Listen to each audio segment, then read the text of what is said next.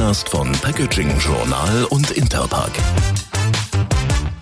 Herzlich willkommen, da sind wir. Packaging People, die Menschen hinter der Verpackung. Das ist die Idee hier in diesem Podcast von Packaging Journal und Interpack. Und wie schön, äh, wie sich äh, diese Idee, die wir da mal hatten, mit Leben und mit Personen füllt. Jede Folge ein bisschen mehr. Wer nach den großen Unternehmen unserer Branche sucht, der bleibt im Alphabet äh, ziemlich schnell beim S hängen. Wir hatten S wie Schubert, wir hatten S wie Syntagon und haben jetzt S wie Stora Enso. Und mein Gast heute ist Martin Martin Hammer. Herr Hammer, ich grüße Sie. Einen wunderschönen guten Morgen, Herr Andresen. Wo erreiche ich Sie denn? Irgendwo in Baden-Württemberg, oder? In Heidelberg, im wunderschönen Heidelberg. In Heidelberg, ja herrlich. Business Developer Performance Packaging Materials. Das steht, glaube ich, auf Ihrer Visitenkarte so drauf. Das ist so lang, Ihre Visitenkarte müsste wahrscheinlich A4-Format haben oder steht sehr klein drauf. Äh, was genau bedeutet das? Ja, ist ein etwas sperriger Name zugegebenermaßen. Was sich dahinter verbirgt, ist einfach, wir haben seit geraumer Zeit ein Team äh, gegründet bei Store Enso, nennt sich Packaging Connects. Und die Idee, die dahinter steckt, ist ganz einfach, dass wir als Hersteller von faserbasierten Rohstoffen auf Markenartikler und auf Retailer zugehen und Projekte ganzheitlich mit denen gemeinsam betrachten, ganzheitlich mit denen durchexerzieren und dieser, in diesem Packaging Connect Team gibt es verschiedene Disziplinieren, das, äh, Disziplinen, sorry. Das beginnt mit strukturellen Designern, das geht weiter über Verpackungsdesigner. Es kommt irgendwann das Thema Veredelung mit ins Spiel, das Thema Converting mit ins Spiel, das Thema Abfüllung, Verpackung mit ins Spiel, das Thema Nachhaltigkeit mit ins Spiel. Und da sind wir eben in diesem Packaging Connects Team, haben wir alle diese Disziplinen, die ich eben gerade aufgezählt habe, abgedeckt oder abgebildet und sind somit in der Lage, wirklich äh, Innovationsprojekte gemeinsam mit Markenartiklern und mit äh, Retailern ganzheitlich zusammen anzugehen. Auch sehr abwechslungsreich, glaube ich, ne? Also das ist ja die komplette Bandbreite. Absolut. Also das äh, kann zum einen aus verschiedenen Bereichen kommen, das kann in verschiedenen Ländern sein, das kann sich um verschiedene Füllgüter drehen. Ähm, alles, was allen Projekten gemeinsam ist, auf den Nenner kann man es bringen, ist, dass es eigentlich immer mit dem Thema Nachhaltigkeit zu tun hat. Also die äh, Diskussion um das Thema Nachhaltigkeit, äh, die ist überall allgegenwärtig und das begleitet uns eigentlich in allen Projekten. Hm, werden wir auch noch ausführlicher darüber sprechen. Wenn ich Sie frage, welche sind denn die Performance Packaging Materials, also die leistungsfähigen Verpackungsmaterialien, was sagen Sie dann?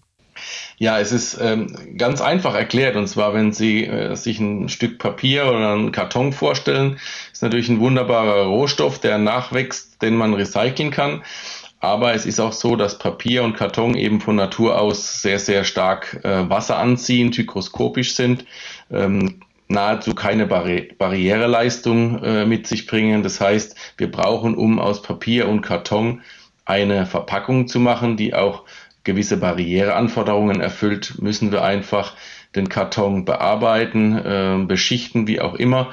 Und äh, das soll sich hinter dem Namen Performance Packaging Materials verbergen. Also wir kümmern uns darum, dass die Papiere, die Kartonagen, im überwiegenden Teil sind es ja Kartonagen, dass die eben mit den entsprechenden Barriereleistungen ausgestattet sind das ist so mein Part in dem ganzen Packaging Connects Team. Stora Enso nennt sich selbst das Unternehmen für erneuerbare Materialien. Das hat natürlich mit der Geschichte des Unternehmens zu tun. Also zweitgrößtes Forstunternehmen der Welt. Forst ist Holz, Holz ist erneuerbar. Wobei man ja genau genommen sagen muss, äh, los ging es gar nicht mit Holz, sondern mit Kupfer. Also muss man als Stora Enso Mensch die Historie des Unternehmens immer gleich parat haben? Absolut. Also Stora Enso ist eine der ältesten, oder in dem Fall muss man korrekterweise sagen Stora, weil Stora Enso gibt es ja in der Zusammensetzung seit dem Jahr 1998 als Stora der schwedische Teil und Enso der finnische Teil. In Deutschland auch bekannt unter dem Namen Enso Gutzeit, äh, vielen noch. Die haben sich 1998 zusammengetan und davor war man äh, auf getrennten Wegen unterwegs. Und wie Sie es richtig angesprochen haben, der Ursprung von Stora also dem schwedischen Teil ist tatsächlich im Kupferbergbau und das ist eine der ältesten Firmen der Welt. Also wir haben Aktien oder Unternehmensanteile, die zurück oder die sich zurückverfolgen lassen ins Jahr 1288 und das heißt, das Unternehmen ist mehr als 700 Jahre alt und beschäftigt sich auch seit mehr als 700 Jahren mit dem Thema Holz Jetzt kriegt man das nicht äh, sofort zusammen, was Kupferbergbau mit äh, Holz zu tun hat. Äh, wenn man sich aber anschaut, wie in der Zeit die Schächte gegraben wurden und wie zu der Zeit Bergbau betrieben wurde, wird offensichtlich, dass man da eben sehr, sehr viel Holz benötigt hat, um das eben entsprechend abzusichern, um auszuschachten etc. Und damit ähm, hat man auch damals sich schon sehr, sehr viel und sehr, sehr intensiv mit dem Thema Wald und Holz beschäftigt. Und das ist bis heute geblieben. Also wir sind ähm, bis heute dem Holz, den Bäumen, dem Wald sehr, sehr nah. Und äh, das ist für uns die wichtigste Rohstoffquelle nach wie vor geblieben. Ja, spannend, spannender historischer Abriss. Respekt. Also, dass das, Sie haben es sofort parat. Hauptsitz jetzt, seit äh, es eben Stora Enso ist, ist Helsinki. Äh, wie oft waren Sie schon da? Mussten Sie schon mal hin? Mussten Sie schon mal äh, Rapport erstatten oder mal, mal gucken, wie es da so aussieht? Also, wir haben zwei Hauptstandorte. Das ist Helsinki für den finnischen Teil, das ist korrekt, und Stockholm für den schwedischen Teil. Also, wir haben äh, zwei äh, Headquarter. Wir sind auch an zwei Börsen gelistet jeweils dort. Und klar, äh, wir sind oder ich bin regelmäßig dort, weniger um Rapport zu erstatten. Das macht man heute über die modernen Medien, über Microsoft Teams, Zoom und dergleichen. Da setzt man sich nicht für in den Flieger aber wir haben, wie gesagt, unsere Forschungs- und Entwicklungszentren dort. Äh, wir haben ein großes in Imatra. Das ist circa 150 Kilometer westlich von St. Petersburg, also auch ein Stück weg von Helsinki. Und wir haben ein weiteres äh, für unseren Bereich Packaging Materials in Karlstadt äh, am schönen äh, Wernensee gelegen in Südschweden. Und da ist man natürlich regelmäßig, weil wir in dem äh, Packaging Connects Team haben auch sehr, sehr viel mit, mit Materialinnovationen äh, zu tun. Und da sind wir sehr, sehr eng verzahnt mit unseren Kolleginnen und Kollegen aus dem Forschungs- und Entwicklungsbereich. Spannend, ne? Also ich meine, da, da fährt ja jeder von uns gerne mal hin, wenn sie es beruflich machen können, nach Skandinavien, nach Schweden oder auch nach Finnland. Äh, die Finnen sind ein eher komisches, ein eigenes, aber ein sehr produktives Völkchen. Oder wie nehmen Sie die wahr? Äh, die Finnen sind uns Deutsche sehr, sehr ähnlich, um, äh, um ganz ehrlich zu sein. Also wir, wir sind äh, beide sehr, sehr pünktlich, wir sind beide sehr, sehr gesellig, wir sind beide sehr, sehr effektiv. Ähm, wir sind beide nicht eher diejenigen, die lange, die lange rumreden und wenig tun, sondern umgekehrt. Also die Finnen sind uns Deutsche von der Mentalität, von der Art her sehr, sehr ähnlich, muss ich sagen. Das, was, was komisch ist, ist die Sprache. Das muss man zugeben. Also ich kann mir nur schwer vorstellen, wie man als Nicht-Muttersprachler Finne, Finnisch lernen kann. Das ist quasi ähm, unvorstellbar. Aber ansonsten ist alles äh, nicht, nicht komisch, das kann ich so nicht bestätigen. Außer die Sprache, die hört sich lustig an und man kann sie schwer lernen. Ja, man kann ja sagen, wenn Sie den Vergleich mit Deutschland ziehen, wir sind ja auch irgendwie ein komisches, ein eigenes und ein produktives Völkchen. Also Oder so, rum, ja. so gesehen, so gesehen stimmt's wieder. Aber finnischen Tango mussten Sie noch nicht tanzen. Das ist ja dann tatsächlich sehr eigen dort. Das ist, musste ich noch nicht tanzen, was man in Finnland sehr, sehr gerne macht. Und auch das äh, erfreut sich ja in Deutschland zunehmender Beliebtheit, ist in die Sauna zu gehen. Also das, die schönsten Saunen findet man eigentlich in, in Helsinki, äh, in, in Finnland. Und äh, wenn man dann aus der Sauna rausgehen kann und kann dann direkt ins Meer oder in den See abtauchen im Winter, das ist schon was ganz Besonderes. Ja, hat ja auch mit Holz zu tun. Nur ist Stora Enso aber eben auch einer der größten Papier- und Verpackungsmittelhersteller und damit sind wir ja dann bei Ihrem Thema. Äh, jetzt als Unternehmen, das sich ja die erneuerbaren Materialien von früh auf auf die Fahnen geschrieben hat, geht's für Sie worum? Holz und Biomasse, kurz gesagt?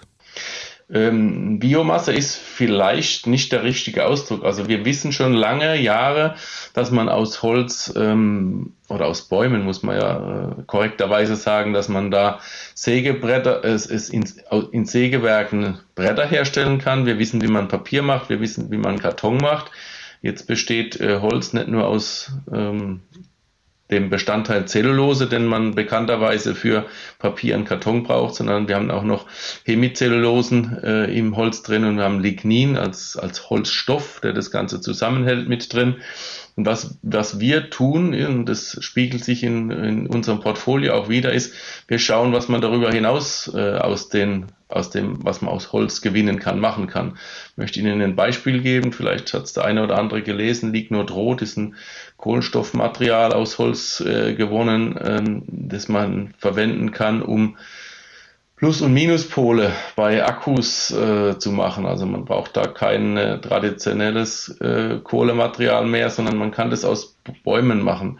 Wir haben Verfahren entwickelt, wie man aus der aus ähm, sogenannten Birkenzucker, also aus dem Birkenholz, äh, Xylit herstellen kann. Süßstoff kennen wir aus äh, zuckerfreien Kaugummis, aus Zahnpasta etc. Also das heißt, wir beschäftigen uns auch sehr viel mit dem Thema, was kann man außer Brettern, äh, Papier und Karton noch aus Holz machen. Da gibt's ganz ähm, ganz vielfältige Möglichkeiten. Jüngstes Beispiel, das auch durch die Presse ging, sind spezielle Zellulosen, aus denen man Garne spinnen kann und daraus äh, Klamotten machen. Also Holz ist ein wunderbarer Werkstoff, äh, wo man noch gar nicht alles weiß, was man damit machen kann. Und das haben wir uns so ein Stück weit auf die Fahne geschrieben, das zu erforschen und zu erkunden. Und das Holz, das man, also wenn man einen Baum, einen Baum schlägt, wenn man einen Baum fällt, dass man den dann auch möglichst äh, komplett verwertet, ja. Du muss man sagen, die Zeit, also das allgemeine Umdenken, die, die gestiegene ja, gesellschaftliche Verantwortung, der Drang zu mehr Nachhaltigkeit, das spielt Ihnen wie möglicherweise noch nie zuvor in die Karten, oder? Ja, ähm, auf der anderen Seite muss man auch sagen, wir haben sehr, sehr sehr, sehr lange Jahre war eines der Hauptgeschäftsfelder von Stora Enso und auch bei Wettbewerbern das Thema Papier. Äh, wir alle wissen, dass wir zunehmend weniger Zeitung in Papierform lesen, dass wir zunehmend weniger Magazine in Papierform lesen. Äh, wir haben das alle auf dem, auf dem Tablet. Das heißt, der Bedarf an Papier, äh, Kopierpapier, Druckerpapier im Büro, also es wird alles, man spricht vom papierlosen Büro, äh, wenn man ein Auto kauft, hat man keine Hochglanzkataloge mehr mit X-Preislisten, sondern man konfiguriert sich seinen Wagen am Smartphone oder am Tablet. Also der Bedarf an grafischen Papieren ist natürlich auch in den letzten, sage ich mal, 15 äh, bis 20 Jahren massiv zurückgegangen. Und insofern kommt uns jetzt der Trend, den man, den man aktuell verspürt, äh, nach mehr nachhaltigen Materialien, auch im Verpackungsbereich. Das hilft uns so ein Stück weit, die Verluste aus dem ähm, Papier zu kompensieren, ja. Hm, eben, also was, was äh, bei grafischen Papieren, bei Zeitungspapieren fehlt, äh, das, das holt man ja quasi äh, bei Papierverpackungen auf. Wie nehmen Sie den, den ja, regelrechten Run auf Papierverpackungen gerade wahr? Ja, das freut uns äh, natürlich, dass ähm, Papier oder Karton äh, sich großer äh, Beliebtheit ähm, erfreut. Äh, und wir sind wie gesagt, in unserem Packaging Connects Team auch in vielen, vielen Projekten, wo man noch ganz äh, viel mehr tun kann, als man das momentan äh, tut. Also möchte an der Stelle vielleicht unsere Paperboard Tube erwähnen. Wir haben gemeinsam mit einem Maschinenbaupartner AISA in der Schweiz ein System entwickelt, wie man herkömmliche Tubenlaminate, die aus Kunststoff sind, eben durch kartonbasierte Laminate ersetzen kann und somit eine Tube herstellen kann aus Papier, ähm, das sind noch ganz, ganz viele Dinge in, in, in der Pipeline. Und ähm, ich wiederhole mich an der Stelle, aber ich tue das gern. Papier, Karton, Zellulose ist ein unheimlich vielschichtiger, vielseitiger und unheimlich spannender Werkstoff, von dem man noch viel, viel mehr hören wird, als das zurzeit der Fall ist. Mhm, absolut. Nun wissen wir alle, ob eine Verpackung aus Papier oder Plastik äh, nachhaltiger ist. Das kann man so pauschal nicht sagen, denn wie nachhaltig eine Verpackung ist, hängt ja von vielen verschiedenen Faktoren ab. Äh, Verbraucherinnen und Verbraucher wissen das oft nicht. Wir haben das Thema hier immer wieder. Also wie groß ist die Notwendigkeit, da klar zu kommunizieren einerseits und auf der anderen Seite eben auch, äh, ja, was Barrieren betrifft, Sie haben es ja schon angesprochen, äh, zu experimentieren und da ganz viele neue Ideen noch auf den Markt zu bringen. Das ist absolut äh, wichtig. Also also, wie Sie es richtigerweise gesagt haben, die Verbraucher sind da häufig nicht äh, informiert. Es ist äh, korrekt. Wenn man sich über das Thema Nachhaltigkeit unterhält, ist es für uns, und das ist unser, das, das merken wir oder das erfahren wir jeden Tag in unseren Diskussionen ähm, oder in unseren Gesprächen in dem Packaging Connects Team unter anderem, wenn Sie mit Leuten über das Thema Nachhaltigkeit sprechen, dann stellen Sie relativ schnell fest, dass fünf Leute über das Thema Nachhaltigkeit sprechen oder fünf Firmen über das Thema Nachhaltigkeit sprechen und meinen aber nicht dasselbe. Also das Thema Nachhaltigkeit hat viele, viele Facetten. Man kann das über das Thema CO2 angehen. Man kann sagen, ich möchte meine Verpackungslandschaft, mein Verpackungsportfolio nachhaltiger gestalten und verstehe darunter, dass ich den CO2-Fußabdruck verringere. Ich glaube, das ist eines der dringendsten Ziele, die wir hier und heute haben. Es gibt ähm, Unternehmen, die sich im Thema Nachhaltigkeit darüber definieren, dass sie möglichst viel Kunststoff ersetzen, dass sie möglichst wenig Ressourcen verbrauchen, die aus nicht nachhaltigen Quellen, also sprich Erdöl stammen. Es gibt äh, Unternehmen, die für sich das Thema Nachhaltigkeit so definieren, dass man sagt, ich möchte unbedingt äh, recycelbar sein. Es gibt weitere Unternehmen, die das Thema Nachhaltigkeit so definieren, dass sie sagen, ich möchte, dass meine Verpackung, wenn sie, auch wenn es nicht ähm, der, der intended äh, Case ist, wenn meine Verpackung im Wald auf einer Wiese am Wegesrand äh, landet, möchte ich, dass sich die von selbst zersetzt oder dass die sich äh, selbst abbaut. Also das Thema Nachhaltigkeit muss man eigentlich für sich definieren. Was möchte man erreichen? Was versteht man unter Nachhaltigkeit? Und über diese Definition kann man dann auch entsprechend die Ziele für die Verpackung äh, ableiten. Stora Enso macht Verpackungen äh, und Papiere für Einzelhandel, für Lebensmittel, Getränke, Pharma, Kosmetik, Süßwaren, Hygiene. Ich habe wahrscheinlich jetzt gar nicht alles aufgezählt, aber wo erleben Sie den größten Run gerade? Der, der größte Run ist mit Sicherheit im, im Bereich der sogenannten Fast-Moving Consumer Goods. Also alles, was mit Lebensmitteln zu tun hat, was mit Körperpflege zu tun hat, was mit Kosmetik zu tun hat ähm, Getränke damit eingeschlossen. Da ist äh, der Druck am, am größten. Warum? Weil ich natürlich hier über Verpackungen spreche, die äh, im schlimmsten Fall nur einmal verwendet werden und dann entsorgt werden müssen. Und gerade da bei den, äh, bei den Einwegverpackungen oder bei den Fast-Moving Consumer Goods möchte man eigentlich das Thema Nachhaltigkeit weiter nach vorne bringen. Gehen wir mal weg äh, vom Papier, beziehungsweise irgendwie hat es ja damit zu tun. Sie haben ja schon gesagt, wir werden noch viel erleben, was man, was man äh, aus Holz äh, machen kann. Schauen wir mal auf die biobasierten Materialien. MFC ist da so eine Abkürzung, liest man auch bei Ihnen, die mikrofibrillierte Zellulose. Ähm, nicht jeder weiß sofort, was es damit auf sich hat. Vielleicht können Sie das kurz mal erklären. Ja, klar. Also mikrofibrillierte Zellulose ist, sieht aus wie eine, eine, durchsichtige Zahnpasta, also wie ein durchsichtiges Gel. Und was sich dahinter verbirgt, ist, dass man muss sich eine Zellulosefaser vorstellen wie ein Stück Schiffstau, wenn man das ganz groß äh, zieht unter Mikroskop. Und jeder weiß, dass das Schiffstau aus einzelnen äh, Garnen besteht, die dann eben von, miteinander verdrillt oder verdreht sind. Und ähnlich ist eine Zellulosefaser auch aufgebaut. Also man hat die Zellulosefaser als Ganzes sieht aus wie ein Stück Schiffstau und man hat, hat die einzelnen Fibrillen oder Mikrofibrillen, aus die diese Faser besteht.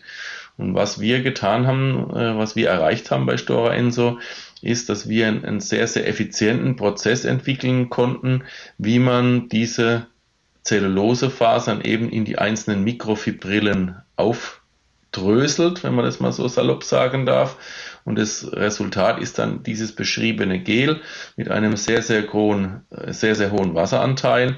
Und aus diesem äh, Gel kann man oder mit diesem Gel kann man nun verschiedenste Dinge tun.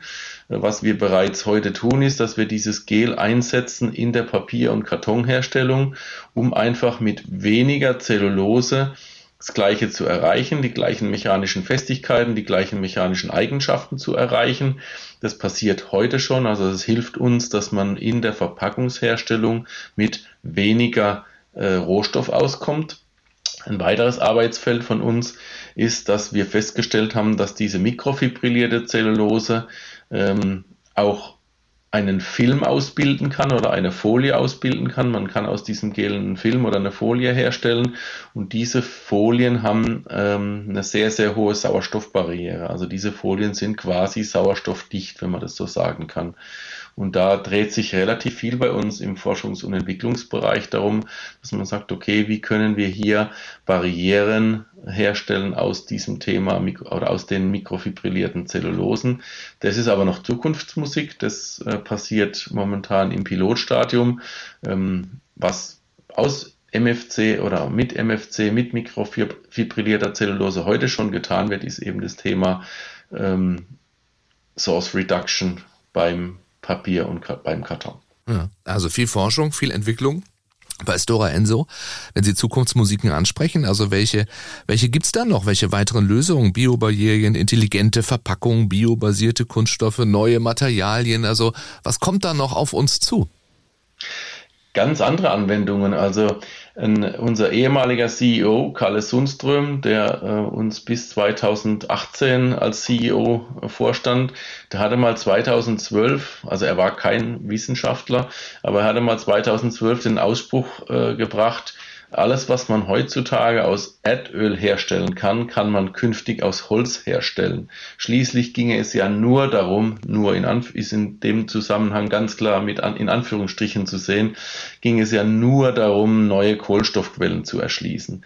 Und äh, es ist in der Tat im Labormaßstab möglich, dass man so, äh, so eine Art Kohlefaser, äh, was man heute schon für Leichtbau verwendet, im, im Aerospace-Bereich, im Luftfahrtbereich, aber auch im Automotive-Bereich, dass man solche äh, Kohlefasermaterialien im weitesten Sinne, dass man die künftig auch aus Holz oder aus Bäumen herstellen kann. Äh, das ist ein, ein Beispiel. Ja. Das heißt also, die, ja, möglicherweise auch die Kunststofffolie, wie wir sie heute kennen, die, die kann es in anderer äh, Variante äh, auch aus Holz äh, gemacht geben, irgendwann mal. Zu 100 Prozent. Also das ist natürlich, man muss äh, das Thema vom Ende her denken. Äh, das sogenannte End-of-Life-Szenario äh, ist bei uns ein wichtiger Bestandteil in, in, den, in den Projekten. Was man hier sagen muss oder wo man hier vielleicht etwas ja, die, die den mahnenden Finger heben muss, ist, wir sind in der EU, äh, wir zahlen mit einer Währung, wir teilen die gleichen Werte, aber wir schaffen es nicht, äh, innerhalb der EU eine einheitliche äh, Gesetzgebung oder ein, einheitliche Regularien zu setzen für die Entsorgung, für die Abfallentsorgung. Das Thema Recycling ist auch ein Schlagwort unserer Zeit. Was man bei dem Thema Recycling oft vergisst, ist, dass das ein sehr, sehr vielschichtiges Thema ist. Also wenn man das Thema Verpackung und Recycling vom Ende her denkt, muss man ganz klar sagen, okay, es muss natürlich recyclingfähig sein. Wenn ein Material recyclingfähig ist, muss es in der Sortieranlage äh, dem richtigen Strom zugeschlagen werden. Das heißt, ich muss dafür sorgen, dass das Material so sortiert wird, dass es auch da landet, wo es hingehört. Ähm, ich brauche eine Erfassungsstruktur für dieses Material, sonst kriege ich das Material erst gar nicht in die Sortieranlage. Und ein ganz wichtiger Punkt, und wir hatten es vorhin kurz darüber, ist, der, ist das Thema Verbraucher. Das heißt, auch wir man muss intensiver Verbraucheraufklärung betreiben, weil wenn der Verbraucher eine top designte Verpackung hat, die den Design Guidelines entspricht, Design for Recycling, alles technisch recycelbar, es ist, wurden alle Aufgaben mit Bravour gemeistert, aber der Endverbraucher weiß nicht, wie er die entsorgen kann und wirft es in die falsche Tonne. Dann hat natürlich, dann ist natürlich das Resultat äh, ein sehr, sehr schlechtes, weil dann wird es nicht dahin sortiert, wo es hätte hin sortiert werden sollen. Dann landet es nicht in dem Strom, wo es hätte landen sollen und wird auch am langen Ende nicht recycelt.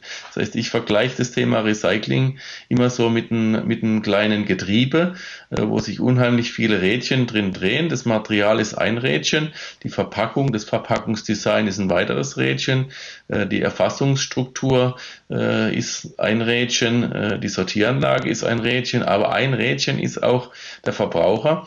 Und wenn der Verbraucher, wenn das Rädchen sich nicht dreht vom Verbraucher, dann wissen wir alle, wenn in einem Getriebe sich ein Zahnrad nicht dreht, dann steht das ganze Getriebe still. Und ähnlich ist es hier auch. Also wir müssen hier wirklich dafür sorgen, dass die Rädchen alle sich drehen und dass sie auch ineinander greifen. Und das wird sehr, sehr häufig vergessen. Und wenn man sich jetzt in die Lage versetzt von einem internationalen Markenartikler, äh, und der möchte einfach sein Verpackungsportfolio überarbeiten, möchte andere Materialitäten spielen und stellt aber fest, dass allein in Europa von Italien bis Norwegen hoch ähm, kein einheitliches System da ist. Wie wird sortiert? Was wird sortiert? Äh, welchen Stand der Technik haben die Sortieranlagen? Welche Erfassungsströme gibt es und so weiter? Es ist also sehr, sehr schwierig für international agierende Unternehmen eine Strategie zu entwickeln, die wirklich in jedem Land funktioniert. Und ich finde, da sollte man seitens der Politik einfach mal mehr gemeinsam denken, nicht in einzelnen Ländern denken, weil wenn wir das hinbekommen, dass wir innerhalb Europa eine einheitliche Erfassungsstruktur, eine einheitliche Sortierstruktur haben, dann können wir hier wirklich einen Riesensprung nach vorne machen, weil dann jeder genau weiß, was zu tun ist, dass das Material, das man in Verkehr bringt, auch tatsächlich recycelt wird. Ja, das ist faszinierend, auch ernüchternd, ne? Ähm, Absolut. Weil äh, wir natürlich mit, mit ganz vielen äh, dieser Rädchen, wie Sie sagen, auch immer wieder reden und, und jeder in diesem Bereich äh, sagt Ihnen am Ende das Gleiche oder dasselbe, ne? Also dass, dass diese europäische, äh, die europaweite Regelung einfach nicht auf den Weg zu bringen ist. Auf der anderen Seite aber sind die ja ganz fix, wenn es um, um Regeln geht. Ja, es sind fix, wenn es um Regeln geht, aber man braucht im Prinzip auch gar nicht auf europäische Ebene gehen. Also ich kann das auch am Beispiel Deutschland machen. Wenn wir nur das Thema Altpapier uns in Deutschland anschauen, dann ist es so, dass in einigen Landkreisen das Altpapier erfasst wird, in anderen nicht. Das heißt, ich muss quasi mein Altpapier zu Hause sammeln, muss es auf den Wertstoffhof bringen. Da muss die Frage erlaubt sein, wie viele Leute tun das. Und das Zweite ist auch die Definition, was ist Altpapier, ist in vielen Landkreisen oder wird in vielen Landkreisen unterschiedlich äh, definiert. Zum einen heißt, es ist zum Beispiel nur Papier aus Zeitung, illustrierte Magazine, Werbeprospekte, also rein aus dem grafischen Bereich, wo keinerlei ähm, Kontamination mit dem Füllgut äh, da sein darf. Das heißt, selbst wenn ich eine Milchtüte hätte, die zu 100% aus Karton besteht, da aber mal Milch drin war, dürfte ich die in den Landkreisen gar nicht ins Papier recyceln, weil sie eben mit Milchresten kontaminiert ist. Und auch da sollte man wenn man auf europäischer Ebene was erreichen will, müssen wir auch hier in Deutschland gucken, dass man mal zumindest von München bis Flensburg innerhalb von Deutschland auch eine einheitliche Sprachregelung und eine einheitliche Gesetzeslage haben. Und dann sollte man das Ganze hochskalieren auf Europa. Und wenn einem das gelingt, dann hätte man, wie gesagt, einen Riesenschritt, einen Riesenschritt nach vorne gemacht, weil dann auch die ganzen Prozesse vereinheitlicht sind rund um das Thema äh, Recycling. Man sieht es ganz gut am Beispiel Getränkekarton, ähm, wo die Erfassung und das Recycling äh, sehr häufig über die Verbände organisiert wird. Ähm, es gibt in Deutschland einen Verband, es gibt auf europäischer Ebene, in jedem Land gibt es Verbände. Da hat man eine Einheit, eine weitestgehend einheitliche Definition von was ist Getränkekarton. Man hat eine sehr, sehr gut funktionierende Erfassungsstruktur. Die Verbraucher, die das landläufig als Tetrapack bezeichnen, die wissen, was damit zu tun ist. Und das ist auch der Grund dafür, dass man gerade in dem Bereich eine sehr, sehr hohe Erfassungsquote und eine sehr, sehr hohe Recyclingquote hat, weil die Spielregeln klar sind. In anderen äh, Bereichen sind die Spielregeln nicht klar und dann hat man einfach das, den Sachverhalt begonnen vom Verbraucher, dass er nicht weiß, was er damit zu tun hat, bis hinten raus, dass es einfach in dem Land oder in jenem Land keine Erfassungsstruktur für das oder jenes Material gibt. Ja, keine leichte Aufgabe, da eine Einheitlichkeit äh, hinzubekommen. Äh, auf der anderen Seite sind es dann Unternehmen, die die eigene äh, Projekte starten. Das macht Stora Enso auch. Wir, wir hören da vom äh, den Pappbechern in, in den Benelux-Staaten, ne? Engagement mit Hutamaki, The Cup Collective nennen sie das. Das heißt, sie, sie sorgen quasi dann selber dafür, dass die Pappbecher, die in den Umlauf gebracht werden, noch wieder zurückkommen. Absolut. Also der Kaffeebecher oder der Coffee-to-go-Becher ist ja eines der am meisten bescholtenen Produkte, äh, der immer wieder äh, in ein ganz schlechtes Licht, Licht gerückt wird.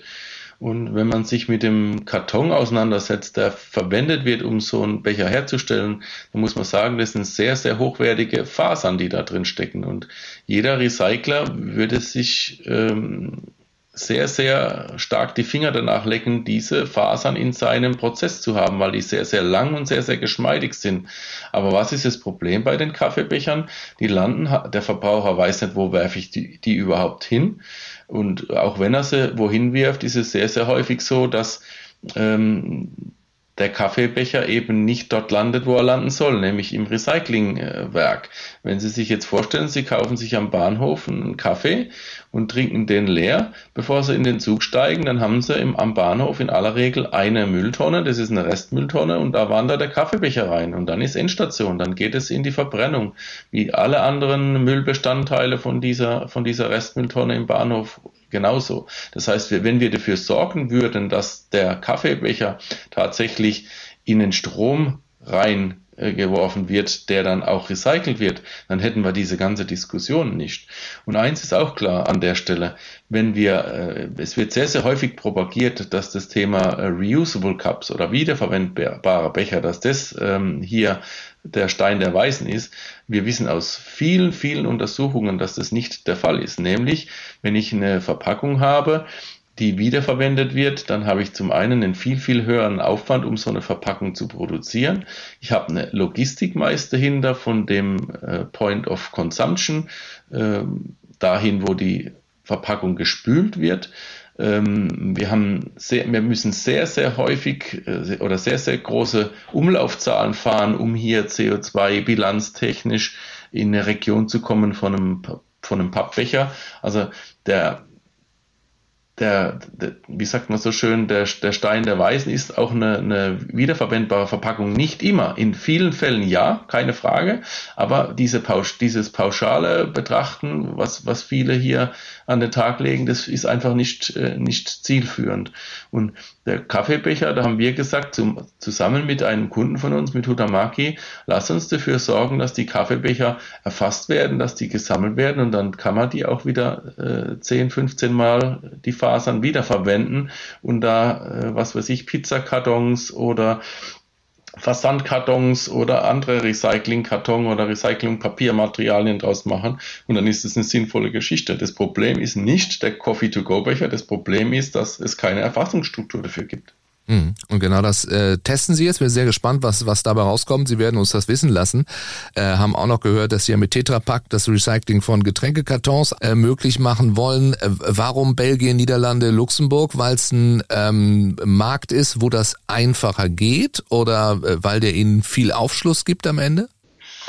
Weil es ein Markt ist, der sehr gut funktioniert. Das zum einen, wobei ich zu sagen, sagen muss, die ähm, Anstrengungen, die wir zum gemeinsam mit Tetrapack unternehmen für die Getränkekartons, der, da konzentri konzentrieren wir uns auf Polen und, und Osteuropa. Ähm, wir bauen in Ostrowenka, das ist in Polen, äh, in unserem Werk gerade die Möglichkeit, Getränkekartons zu recyceln.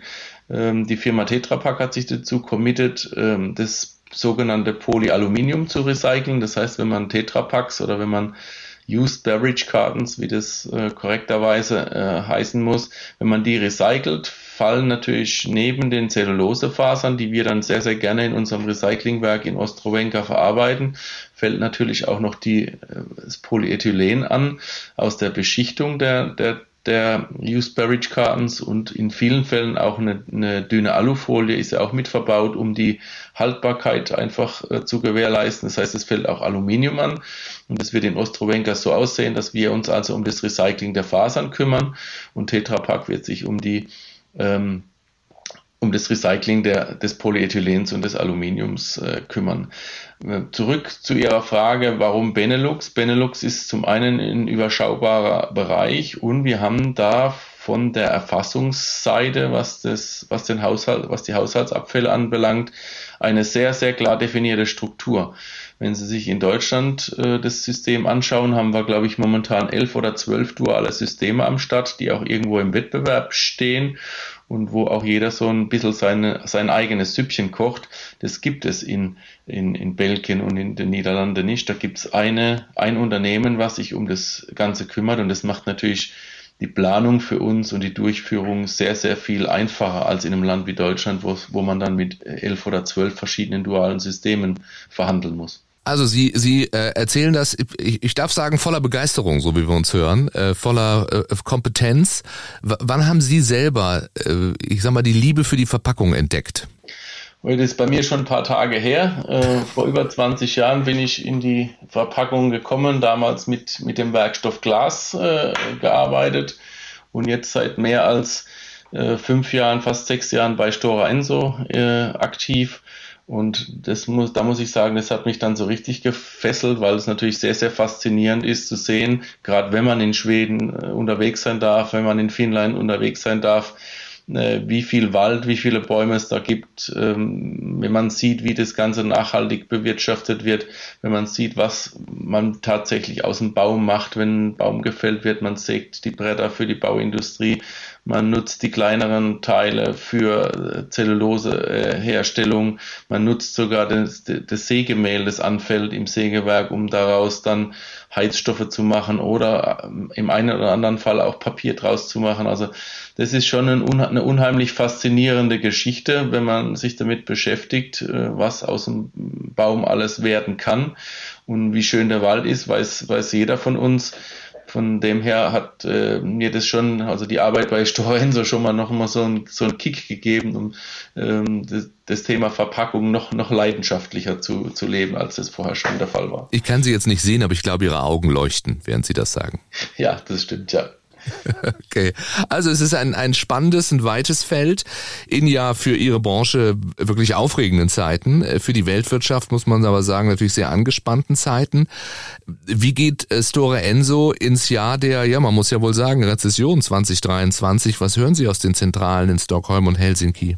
Also wir sind, äh, wir lassen uns da nicht davon beeindrucken. Das kann man vielleicht so zusammenfassen. Wir haben sehr, sehr viel ähm, verloren in, in, in, in Russland, in der Ukraine, haben noch viele Kolleginnen und Kollegen, die, denen es dort gerade nicht so gut geht. Aber wir sind fest davon überzeugt, dass ähm, die Krise auch irgendwann wieder vorüber sein wird. Wir haben ja jüngst mit unserer Ankündigung auch in Ulu nochmal richtig, richtig viel Geld äh, zu investieren in, eine, in den Umbau von einer Anlage, die ursprünglich Papier gemacht hat, eben für Verpackungskarton. Äh, haben wir ein klares Zeichen gesetzt, dass wir uns hier nicht beeindrucken lassen und äh, in irgendwelche Sparpläne verfallen, sondern dass wir wirklich offensiv nach vorne gehen, weil wir glauben, dass das Thema Papier und Karton einfach weiter nach vorne marschieren wird und wir auch daran glauben, dass die Krise irgendwann ein Ende äh, haben wird. Das ist unsere felsenfeste Überzeugung. Zumal 2023 auch einen unglaublichen Termin im Kalender stehen hat, nämlich die Interpack. Ähm, das, da muss es ja, äh, ne, da muss ja wieder alles nach vorne gehen, sowieso, beziehungsweise bei Ihnen geht's ja kontinuierlich nach vorne. Welche Bedeutung hat die Messe für, für Stora Enso, für Sie persönlich auch, die Interpack in Düsseldorf? Ja, die Interpack ist natürlich jetzt dadurch, dass sie verschieben äh, wurde, es findet eh nur alle drei Jahre statt und wenn es jetzt verschoben wurde, dann freut man sich dann natürlich noch mal mehr drauf. Es ist eine Messe, wo man Leute, Kunden, Partner aus allen Herren Ländern äh, trifft. Es ist ein großes, ich nenne es jetzt mal Familientreffen in der Verpackungswelt. Äh, ist natürlich ein, ein, ein Top-Highlight, ein sehr, sehr guter Anlass, sein Netzwerk auszubauen, Leute zu treffen, die man nicht so häufig trifft und äh, nicht zuletzt dann auch Leute, die sich um das gleiche Thema kümmern, nämlich um das Thema Verpackung, sei es jetzt Verpackung oder Verpackungsmaschinen oder Abfüllmaschinen. Also es ist schon ein, ein Termin im Kalender, der ganz, ganz dick angestrichen ist und äh, 2023 sicherlich noch ein Ticken dicker, weil ja, wie gesagt, pandemiebedingt die Messe nochmal nach hinten verlegt wurde. Ja, wahrscheinlich ist es wie, wie äh, Oktoberfest oder äh, die Weihnachtsmärkte jetzt zum Ende des Jahres oder Karneval 11.11. .11. hier, wir sitzen in Köln. Äh, es scheint sich viel aufgestaut zu haben bei den Menschen. Äh, das, das sind ja Massen unterwegs und wahrscheinlich wird es bei der Interpack genauso sein. Und der persönliche Austausch, der ist ja der, der gefehlt hat und der endlich wieder möglich ist. Äh, eine gute Sauna soll es auch in Düsseldorf geben, sind ja jetzt Saunierer, haben wir ja gelernt. Genau, wobei man sagen muss, also das, so eine Sauna wie in Finnland habe ich jetzt in Deutschland noch nicht gesehen. Das ist einfach was, ist einfach was anderes. Ja. Gibt's auch auf Anhänger. Nehmen Sie uns eine mit, wenn es zur Messe geht. Herr Hammer, ich danke Ihnen ganz herzlich. Das war ein spannender Einblick in all diese vielen Dinge, äh, die da bei Ihnen schon passieren und die auf uns in der Branche zukommen. Wir sehen uns spätestens auf der Interpack. Äh, ich, ich äh, schicke Ihnen Grüße und hoffe, dass wir uns kennenlernen dann persönlich. Sehr, sehr gerne. Da würde ich mich drauf freuen, Herr Andresen. Machen Sie es gut. Das war Packaging People, der Podcast von Packaging Journal und Interpack. Wenn Sie keine Folge verpassen wollen, abonnieren Sie diesen Podcast bei Apple, Google, Spotify oder Amazon Music. Oder besuchen Sie uns auf packagingjournal.de slash podcast. Und auf der Interpack, die weltgrößte Messe für die Verpackungsbranche, findet statt vom 4. bis 10. Mai in Düsseldorf.